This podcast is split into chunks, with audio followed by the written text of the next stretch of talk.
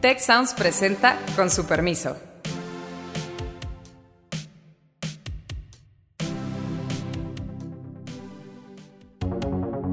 Soy Alejandro Puare, politólogo, liberal, demócrata, optimista y emprendedor público. Soy Beata Wojna, una polaca en México, intentando comprender ese país tan maravilloso y tan complejo al mismo tiempo. Hola, soy Héctor Villarreal. Me dedico a finanzas públicas. Soy Carlos Elizondo, obsesionado por el crecimiento y la gobernabilidad. Con su permiso. Con su permiso. Con su permiso. Con su permiso. Hola a todos. Con su permiso. Quiero que el día de hoy platiquemos sobre un tema que al menos para mí es bien controversial. Probablemente... Es su forma de advertirnos que no está pensando en hablar de Bolivia, pero bueno, adelante, doctor. Lo dices muy bien, Alejandro. No estoy pensando en Bolivia, que creo que va a ser comentado en muchos, en muchos lugares y a lo mejor no nos salvaremos de, de decir un par de cosas, pero hay un tema que está ocurriendo en México que ha volado relativamente abajo del radar. Tenemos un gobierno federal que busca centralizar muchísimas políticas públicas, muchísimos programas, muchísimas acciones. Todavía más curioso, y para confundir a la opinión pública, cuando centraliza, habla de federalizar. Entonces, Así realmente, es. ¿de qué estamos hablando? Y esto va desde programas de infraestructura, programas de seguridad, programas de salud. Creo que puede cambiar la forma en que entendemos la política pública en este país, para bien o para mal. Entonces, con su permiso, los invito a que platiquemos del tema. Me parece muy relevante. Fíjate que yo ahorita me gustaría escuchar cuál de los temas en particular ahorita traes en mente, de los más urgentes en la agenda nacional.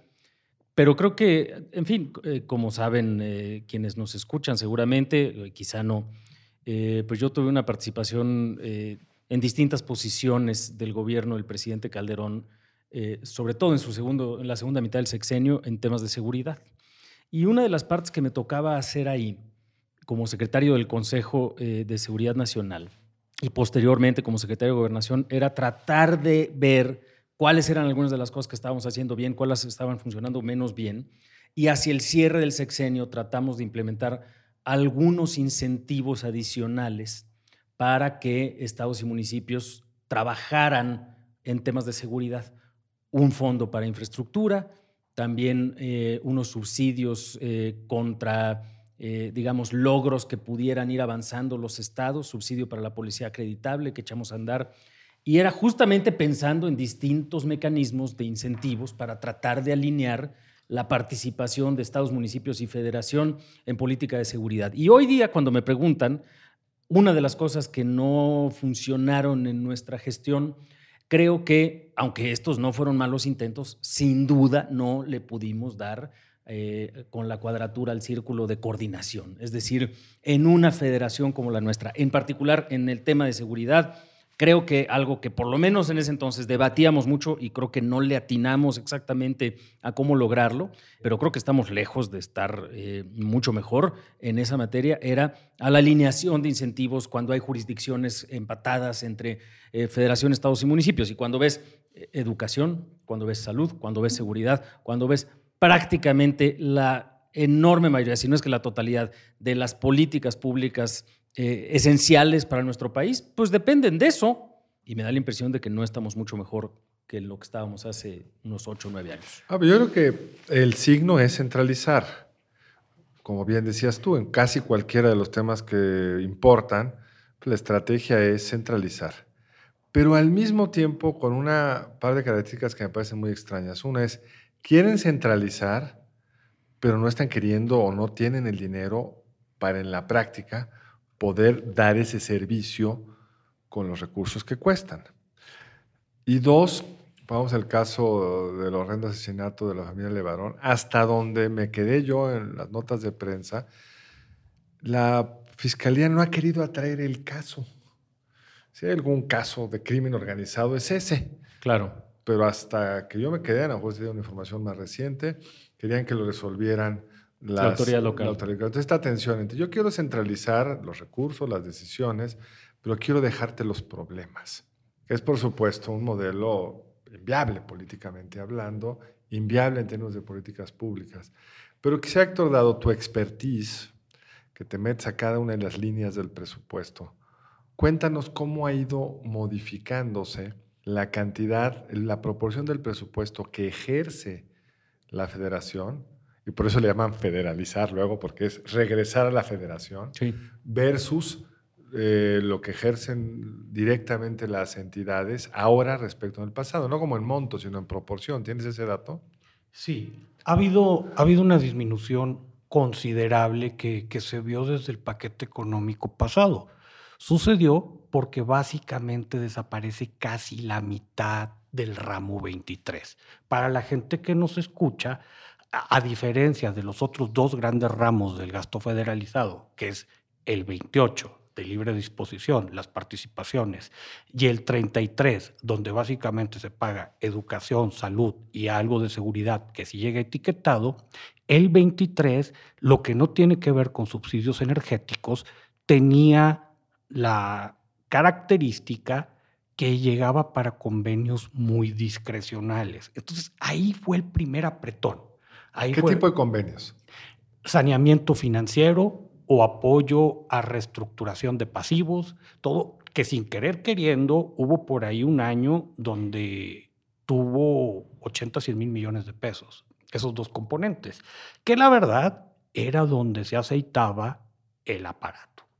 O sea, era el di- dinero que se utilizaba para de alguna manera eh, eh, gasto dirigido a nivel municipal o a nivel estatal que permitiera garantizar una coalición, que ese es un dato interesante. En la historia de los presupuestos en México, desde que tenemos democracia, uno esperaría, bueno, pues hay Congreso dividido, quizá el presupuesto no se va a aprobar por todos los partidos. Es exactamente al revés.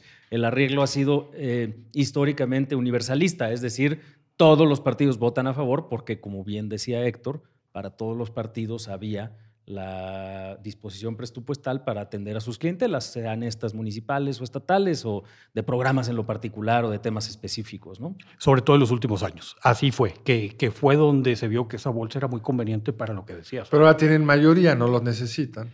No lo necesitan y tampoco tienen dinero. Entonces, donde hubo algo que... pe- no, que, que es muy importante, donde hubo algo que Sin pescar, mayoría, pero sin dinero. ahí fue, ahí fue la primera, la primera trasquilada. Después empiezan a suceder otras cosas. Llamó la atención en este paquete económico, como le bajaron los derechos de utilidad compartida a Pemex, la recaudación federal participable cayó. Entonces, es la primera vez como en 12, 13 años que las participaciones caen un poquito en términos reales. Pero además, muchos proyectos que solían bajar otras secretarías a estados y municipios en este paquete brillan por su ausencia con contadas excepciones. Por eso la queja de los alcaldes, por eso los gobernados, que hu- hubo estos alcaldes que hasta gaseados salieron, eh, que, que fue un tema que, que también se tendría que, que poner, que poner ahí sobre la mesa. Ahora, hay una cuestión de fondo que es muy políticamente incorrecta, pero que hay que discutir. El país, si considera las alcaldías de la Ciudad de México, tiene cerca de 2.480 municipios, muchos de ellos completamente inviables. ¿Qué Desde el punto de Sí. vista fiscal. Sí. Mira, yo tengo aquí una, porque yo vengo de un país unitario, vengo de un país unitario, Polonia, gran mayoría de los países en el mundo son países unitarios. De hecho, tenemos como 30 federaciones en el mundo, México una de ellas, con modelos muy diferentes, se puede decir, de implementación, ¿no? En cuanto al funcionamiento práctico, hay casos como México, Estados Unidos, varios otros en América Latina, hay casos como Federación Rusa, como Alemania, Bosnia-Herzegovina, o sea, hay como varios modelos de impleme- implementación. Ahora bien, el objetivo fundamental es mejorar la gobernabilidad, o sea, que los ciudadanos que estén, digamos, un país tan grande como México, pues puedan tener acceso más fácil a diferentes políticas públicas. Y en ese sentido, yo creo que, bueno, la vida de la federación, de México como federación, realmente en la época democrática no es muy larga. Es el punto fundamental. O sea, eso, estamos aún, a mi modo de ver, un periodo de aprendizaje que nos está demostrando que esa federación no tiene gran capacidad de solucionar realmente los problemas que viven por ahí en diferentes municipios, en diferentes lugares. Ahora bien, si no tiene capacidad de solucionar, pues quizás mejor convertirse en un Estado centralizado. Ya sé que desde el punto de vista de un mexicano es algo inaceptable. Pues bueno, eso es un poco lo que está pensando el gobierno en muchas de estas eh, decisiones. Es decir, ahora, la paradoja es que les alcanzaría la mayoría constitucional para intentarlo, ¿no? Bueno, ya están cerca, pero, pero por lo menos en lo fiscal y en lo presupuestal, en esas andan. en términos de salud, así lo explicaron.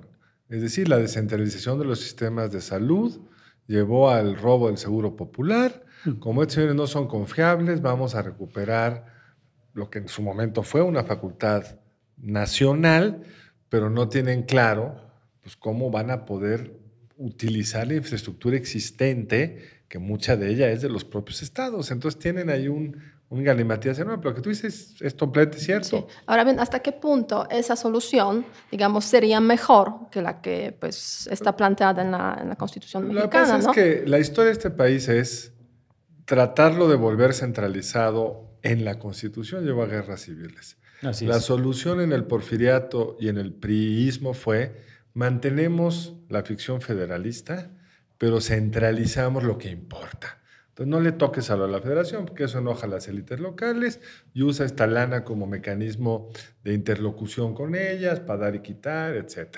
Y yo creo que ese es el modelo que trae el presidente López Obrador en la cabeza, con la enorme dificultad de que las demandas de bienes públicos han crecido de forma enorme, la costumbre que algunos ciudadanos adquirieron aún del vilipendiado Seguro Popular resolvía problemas que pues, ese fondo catastrófico que permitía a las familias con una enfermedad tipo cáncer acceder al financiamiento para su tratamiento. Y además, pues como decías tú, Héctor, no tiene el dinero.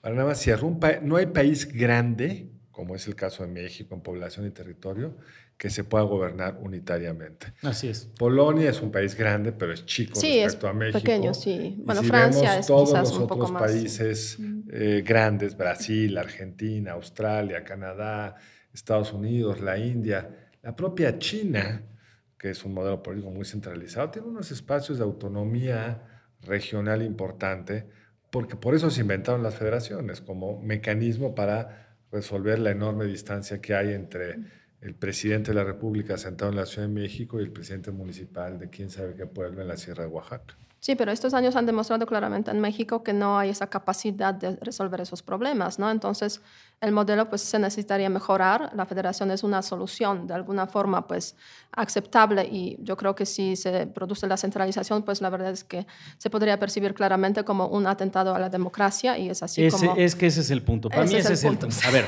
aquí, aquí hay como tres variables que habría que optimizar. Y, creo que cuando, cuando Héctor nos dice, bueno, este es un dilema, está pensando en la optimización de una de ellas fundamentalmente, que es cómo generamos buena política pública. Y ahí me gustaría escuchar qué crees que es lo que debiera de hacerse en este momento. Pero la verdad es que esas no son las dos variables que se están optimizando primordialmente. Eh, la primera, creo yo, o una de ellas, pues es que es viable políticamente, que, me, para qué me alcanzan los votos y los equilibrios de poder con los gobernadores, si es que son importantes o no, eh, pero para asegurar que esto sale en las leyes y en el presupuesto. Y la segunda variable es que, ¿cuál es el modelo político que trae el gobierno en la cabeza? Y claramente para mí, lo que hemos estado viendo es un modelo eh, durante los dos primeros gobiernos de este siglo, que era un modelo sí federalista, de dispersión del poder, de compartir el poder. Y esta, pues digamos, ahí sí está un sello de acción nacional en el gobierno de Fox, en el gobierno de Calderón, de sí, bueno, tratar de controlar política pública, pero reconociendo dispersión de poder. Y en el PRI nunca ha sido ese el caso, nunca han pensado así. Entonces no fue ese el modelo de gestión de gobierno de Peña Nieto y mucho menos de López Obrador, que es un PRI como de los 50, 60, clarísimamente con vocación autoritaria. Entonces, eh, pues en ese galimatías estamos ahorita y creo que la gran paradoja es que tienen el poder, les alcanzan los votos y va a acabar siendo un desastre de policy, que además está muy orientado a este modelo autoritario que pues no tiene sentido, no es que sea muy funcional, en fin, tiene muchos riesgos y probablemente hablemos de eso más adelante, pero, pero no es funcional en un país tan complejo y tan diverso como el mexicano, pues, ¿no? Y traemos una bronca incluso de diseño institucional, que, esto trasciende al gobierno de López Obrador o, o los anteriores. Incluso en el orden constitucional, a lo que se deben dedicar los estados, para mí no está claro. A diferencia de lo que ocurre con los municipios, que son funciones muy específicas, las de los estados se prestan para una gran ambigüedad. Entonces, ahorita Carlos nos hablaba de lo que está pasando en la discusión en salud, pues podemos terminar con un problema de selección adversa muy grave. ¿Por qué? ¿Qué es eso de selección adversa? Selección adversa, los que te dicen que sí son los que están peor. Los que quieren entrarle al pacto. Los que quieren entrarle a un club de ese tipo. Pues, entonces, y, y, entonces la federación se queda con los estados que tienen menos lana, servicios más insuficientes, cobertura más pobre y, te sale mucho más caro, incluso laborales, ¿no? Por supuesto. Y con un marcado, con un marcado sesgo regional. Entonces nace salud. ¿Quiénes son los primeros los que dicen, sabes que yo sí ¿Sabes qué, doctor? Perdón la interrupción, pero eh, reto a nuestros compañeros de la mesa, ya porque a nuestra audiencia no, no me voy a atrever a eso, a que, nos tenga, a que tengamos claridad de cómo está la discusión en salud. Porque incluso tú te has quejado por Twitter de que no estamos haciendo el escándalo que debiéramos de hacer. Eh, bueno, no fueron tus palabras, ¿no? Pero que eh, en materia de lo que está pasando en salud. Pero ayúdanos, danos una síntesis de un par de minutos de qué está pasando en términos de política de salud que genera estos perversos incentivos de los que estás hablando. Nace un nuevo sistema que, ahorita se le conoce como el INSABI, con todo que es Instituto Nacional para, el Bienestar. no, no, nace eh, y, nace este instituto y en principio iba a ser como que un sustituto del seguro popular. Pero también cuando originalmente se plantea, la idea era llevar servicios de salud a la población más pobre del país que por X o Y razón no tiene cobertura efectiva.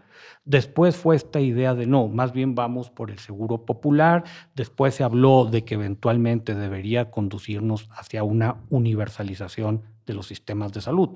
Pero por lo pronto, lo que, lo que está, lo que, lo que viene en la ley, pero de una manera sumamente ambigua, es la absorción de los sistemas estatales de salud. ¿En qué sentido ambiguo? O sea, ¿no es obligatoria? No queda claro en la ley. O sea, de que, porque hay artículos que una lectura diría, y ¿sabes Y por eso te refieres a lo de selección adversa. Sí, claro, hay artículos, justo, hay artículos donde pareciera que es voluntario, hay artículos donde se deja entender que, que puede ser voluntariamente a fuerzas. Incluso por ahí, cuando se estaba discutiendo esto en el Congreso, algunos diputados se quejaban, y creo que con mucho sentido técnico, de que también podría haber muchos chantajes. Ah, no quieres participar en un sistema de este tipo, pues no te voy a certificar clínicas, no te bajo recursos, de aquí a que te peleas conmigo. Hay una gran capacidad de chantaje. Y el problema es que los estados que primero quieren entrarle, por eso la selección adversa, es quien tiene peores sistemas. Estados que tienen sistemas de salud con deficiencias, pero que funcionan más o menos, dicen, es que tu piso está muy abajo para mí. No me sirve. No me sirve ahorita, me tienes, me tienes que ofrecer más. Y es un sistema que llega sin salud, incluso con unas cuestiones de gobernanza sumamente ambiguas. Déjame, déjame saltar ahí a dos, perdón, a, tres temas bien importantes. Primero, el grueso de nuestro sistema de salud, el más importante, que es el IMSS, digamos, es centralizado en la medida que las oficinas están acá, pero tiene unas delegaciones, ta, ta, ta debería atender a todos los que no fueran funcionarios públicos en un mundo ideal, pero con un mundo de tanta informalidad, donde tantos mexicanos no cotizan en el Seguro Social, pues eso es lo que ha llevado a que los estados tengan que tener un sistema de salud propio. Recordemos que el Seguro Popular se hizo para eso, para aquellos que no estaban asegurados ni en el IMSS, ni en el otro gran sistema nacional, que es el ISTE, que solo para los empleados de la federación, o sea, del gobierno eh, central, del gobierno nacional, y que algunos estados tienen sus versiones de ISTES estatales, ¿no? Y queda ahí un espacio de gente muy grande que no tiene nada. En la primera promesa que hizo el presidente López Obrador fue, vamos a centralizarlo todo.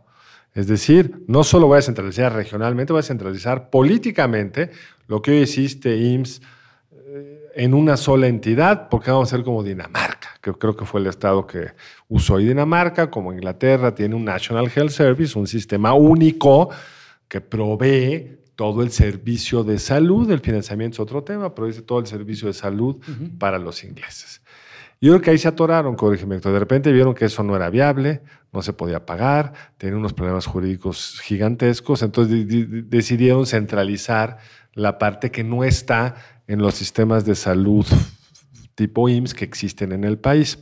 Es correcto. Y empezaron con un pacto que el gobernador, los gobernadores de muchos de los estados del sur fueron firmando con el presidente, que fue su primera gran medida. Yo les voy a dar la salud. Y de repente me contaba un amigo que está metido en esto, pues firmaron, qué padre, va a ser el gobierno. De repente el secretario de Salud se dio cuenta que no podía hacer nada con el hospital regional de, como se llamara, de Villahermosa, porque jurídicamente sigue siendo propiedad del Estado, el trabajador pues, está adscrito a ese Estado, pero yo tengo ya la responsabilidad de dar el servicio porque firmé con él. No se habían fijado en todas las implicaciones organizacionales, laborales y de otro orden. Y entiendo que en este instituto lo tratan de resolver, pero quedan infinidad de cabos sueltos. Sí, o sea, yo creo que, también habría que añadir que aparte de IMSS y ISTE existen muchos otros sistemas de seguridad. O sea, de hecho, es un sistema compuesto, sí, eh, estatales, pero aparte de eso, Pemex tiene su sistema de seguridad, el ejército tiene su sistema de seguridad y muchas otras instituciones tienen sus propios sistemas de seguridad. Que son caros. Son caros, ineficientes y... Pero atienden un porcentaje pequeño de la, de población. Eso sí, no cabe duda, ¿no? Pero, pero en, este, en este contexto, o sea, la particularidad del sistema mexicano es un sistema muy atomizado, o sea, dividido en treinta y tantas, cuarenta unidades que eh, sí había esa propuesta muy interesante de centralizarlo y convertir en uno para no duplicar gastos, para evitar pues esos, esas pérdidas que en caso de instituciones que se ocupan de lo mismo, básicamente, pues pueden tener, pueden tener ese, ese tipo de problemas. Y sí, los modelos europeos en ese sentido yo creo que son muy viables y muy interesantes, pero es una labor que exigiría pues una preparación y una planificación estratégica mucho mayor, ¿no? Con ese Instituto Nacional de Salud y Bienestar se está intentando solucionar básicamente los problemas de salud para la población eh, informal, o sea, los que no están, digamos, formalizados básicamente. Y es como unas instituciones de lo que había antes, o sea, en el fondo yo creo que no va a haber una gran, gran diferencia en cuanto a la atención. Hay una gran diferencia, porque antes el responsable de la ejecución eran los estados. Y la descentralización de los servicios de salud empezó con el prismo, no por buena onda, sino que ya no podían. La primera descentralización fue con Miguel de la Madrid en el sistema de salud y la de la educación fue con, con Salinas. ¿Por qué? Porque esa centralización a un país ya de 125 millones de habitantes ahora, es muy difícil imaginarte que desde aquí, no, bueno, lejos de acá en Tlalpan, el secretario de salud va a poder decidir qué es cómo se debe administrar cada uno de los hospitales del país. El tema fundamental son las compras de los medicamentos, ¿no? Básicamente. o sea, eso es uno de los puntos, yo creo, claves en este tema. Y la centralización. Pero, el punto nada más para terminar rápido es, el, el reto enorme es que antes había un hospital propiedad del Estado en cuestión, que era financiado a través del Seguro Popular para proveer una serie de servicios médicos.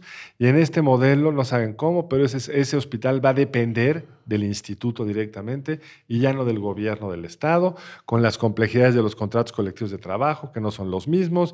Y lo que hemos visto cuando se juntan sistemas laborales es que acaba dominando el más caro, el más amplio, y entonces tiene unas implicaciones presupuestales que no creo que hayan hecho, Héctor, ¿o sí? O sea, al fin y al cabo es un parche, o va a ser un parche, como muchos otros en muchas políticas públicas, que probablemente no va a cambiar de forma sustancial la vida de un paciente Aunque los que está fuera de salud de, nuestro país, todos dicen que no va a ser un parche, sino que va a ser un desastre. Bueno, y tiene unas implicaciones presupuestarias enormes. Hicimos, hicimos los cálculos y para que algo de ese estilo funcionara ahorita, antes de una transición demográfica, tendrías básicamente que doblar el presupuesto del sector salud, pasar de los 2.5 del PIB que tenemos a más de 5. Entonces, a ver, explícame, doctor, ¿por qué, ¿por qué están haciendo esto? O sea, es decir, no queda claro que les vaya a costar menos, un poco por lo que dices tú.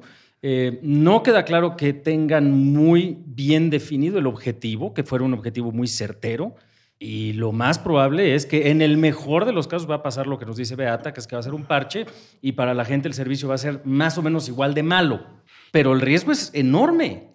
¿Cuál es el propósito entonces? Yo, de verdad, la única explicación que le doy es que es parte de un proyecto político de control. Eh, en este caso, como en otros aspectos de este proyecto político, pésimamente planeado, que probablemente va a traer como resultado una peor ejecución y sufrimiento de muchas personas. Pero, pero entonces, digo, igual estoy equivocado, pero a mí me suena que es nomás eso, esta idea de decir, mejor yo lo controlo y cómo con este mecanismo. Uno, dos, ¿quién se ha beneficiado políticamente del Seguro Popular? Pues fundamentalmente el PAN y en algunos casos de administraciones estatales el PRI, quítaselos.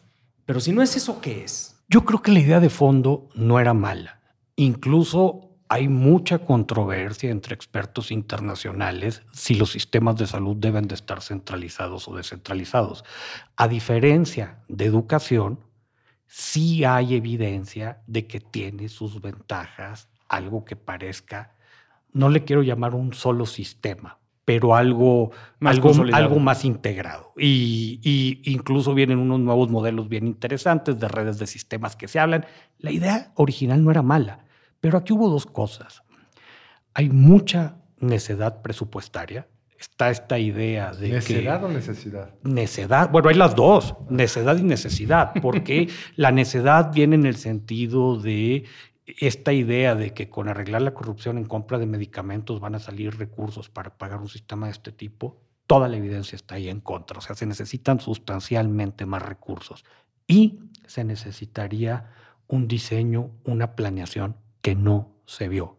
Para una cosa de este tipo, lo que quieres hacer probablemente sería un esfuerzo de planeación de dos años. Y, la pura planeación. La pura, la pura planeación. Digo, estás hablando de cambiar un sistema de 128 millones de personas en teoría. Entonces... Y hay otro en el corto plazo que yo siento que les atrajo, que es el Seguro Popular fue generando, en su lógica de seguro, un financiamiento para las enfermedades catastróficas de quienes no están asegurados en el INSU en el ISTE, ¿no? Y ese dinero ahí está para que se pueda ir usando. Y entiendo que el instituto se lo va a quedar y lo va a gastar en lo que quiere. Estamos hablando de 80 mil millones de pesos que les van a dar algo de margen en el corto plazo, ¿o no? Pues para el arranque, pero, pero realmente del tamaño de lo que estamos hablando te serviría para, para darle un primer impulso, no más de eso. Y en el presupuesto de este año no hay una discusión de cómo financiar algo así. Eso llama mucho la atención. Estás aprobando la ley, pero... ¿No aumenta? ¿El presupuesto? Para estas cosas no. Básicamente sube para IMSS y para ISTE. Sí se dice que pueden agarrar 40 mil millones de pesos de, del fondo para gastos catastróficos, que te daría como que un arranque. Eh, esto viene en la ley, pero ¿y después qué? Y ahí es una discusión que tenemos que tener. Ahora, de la mano de lo que está pasando en salud, traemos problemas similares en educación, en infraestructura. Yo creo que unos gobernadores muy indecisos y, la solución que se está volviendo la típica es, pues vamos a tener que ir a una convención nacional hacendaria.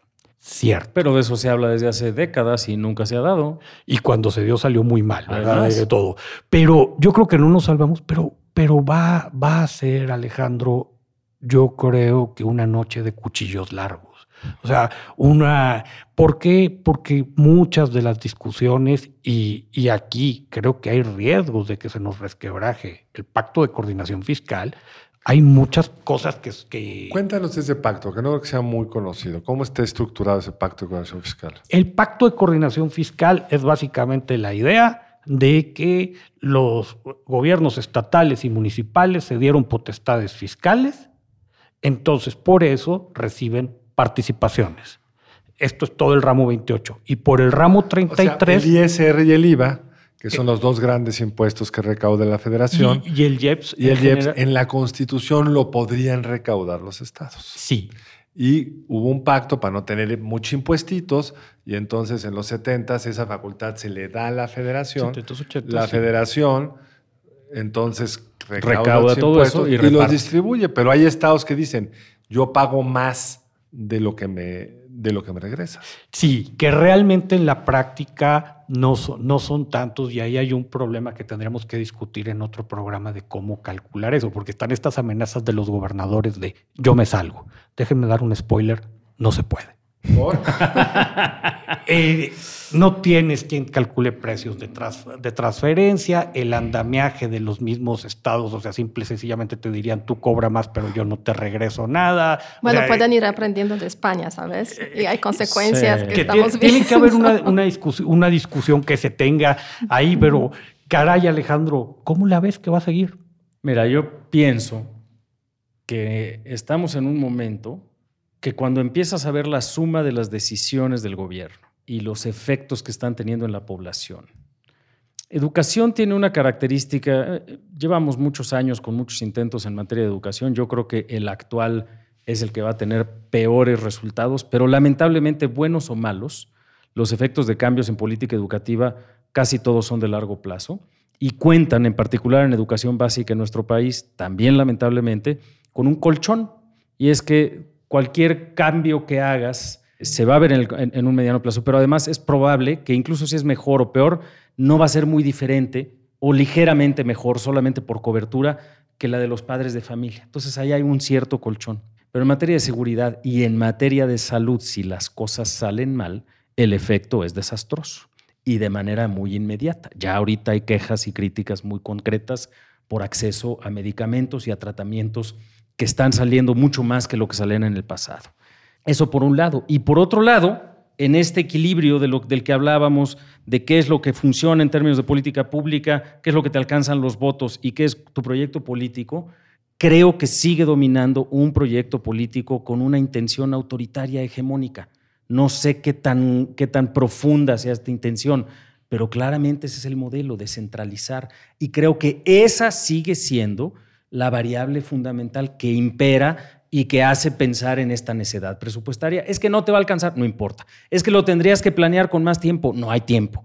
Eh, es que y creo que lo que está en riesgo a la hora que pensamos en las cosas de esta naturaleza es no solamente un resquebrajamiento del pacto fiscal, yo creo que no sería difícil que en el momento en el que se empiezan a profundizar estas tendencias haya un rompimiento más fuerte desde el punto de vista regional en nuestro país. Es decir, gobernadores de Bajío, Centro, Occidente, Norte van a decir, oiga, compañero, ya párele, ¿no? Y creo que sí quisiera cerrar con el caso boliviano, más allá de si le llamamos a lo que está ocurriendo golpe de Estado o no, claramente eh, las Fuerzas Armadas han tomado un papel protagónico en sugerir la renuncia de un presidente que ya era autoritario, que había estado violentando la Constitución y que acabó por robarse las elecciones. Eh, pues sí queda claro que cuando hay esa intención tan profunda de seguir centralizando y manteniendo el poder en una sociedad relativamente compleja, no es tan fácil.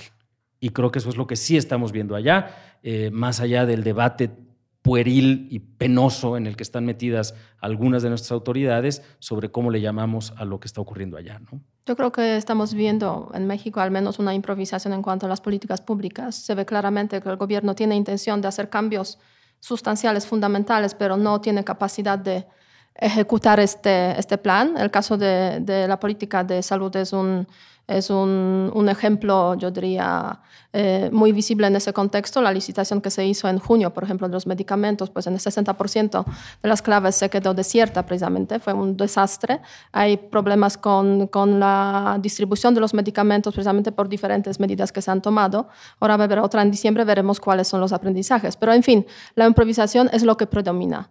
Ahora bien, no cabe duda que en un momento determinado la gente también se puede hartar y es lo que precisamente el caso de Bolivia nos demuestra, o sea, no se puede centralizar, no se puede, digamos, abusar de la constitución en ese sentido. Y efectivamente, o sea, es una triste lección nuevamente, porque la historia de Bolivia del siglo XX y prácticamente lo que va del siglo XXI es la historia de los intentos fallidos de fortalecer la democracia. 20 años de regímenes militares varios presidentes que tuvieron que finalizar sus presidencias con anticipación bajo presión de la población y finalmente 13 a 14 años del gobierno de Morales que acaba de esta forma y eh, obviamente eso no sirve en absoluto ni su manipulación de las elecciones ni lo que está pasando ahora para fortalecimiento de la democracia en este país. O sea, yo creo que seguiremos viviendo los próximos años en Bolivia esa inestabilidad política y nos quedan seguramente unos pocos días para ver si fue o no fue un golpe de Estado. Queda por ver quién realmente se quedará en poder y cómo se, eh, cómo se eh, determinará el futuro electoral en este país. Pues solo subrayaría lo que ya se dijo, mucho poder para centralizar, todos los votos para lograrlo, no tienen el dinero, no parecen haber planeado para tener las capacidades para ejecutarlo. Y eso para la población es una pésima noticia, porque los gobernadores se van a lavar las manos, van a decir yo ya no tengo la responsabilidad, lean la ley, y el gobierno federal va a decir, pues no puedo, no tengo, ayúdame. O sea, vamos a ver un sufrimiento importante en estos dos temas que mencionó Alejandro, seguridad y salud, por un diseño que, cuya lógica es fundamentalmente política y que no está haciendo cargo de las complejidades de esa política pública en concreta, cuál es el marco óptimo dado de dónde venimos, que no lo puedes nunca borrar, dónde estamos, cómo se ha hecho y cómo en el margen se podría mejorar sin este esfuerzo tan disruptivo, creo yo, que va a ser en términos de lo que proveen estas políticas. Pues con su permiso, nos quedamos con muchas cosas sobre la mesa. Nos escuchamos próximamente. Muchas gracias al equipo del Tecnológico de Monterrey y de Tech Sounds. Productor ejecutivo de Tech Sounds, Miguel Mejía. Productora de Con su permiso, Alejandra Molina y postproducción, Max Pérez. Les invitamos a escuchar el siguiente episodio de Con su permiso y el resto de programas de Tech Sounds en los canales de su preferencia.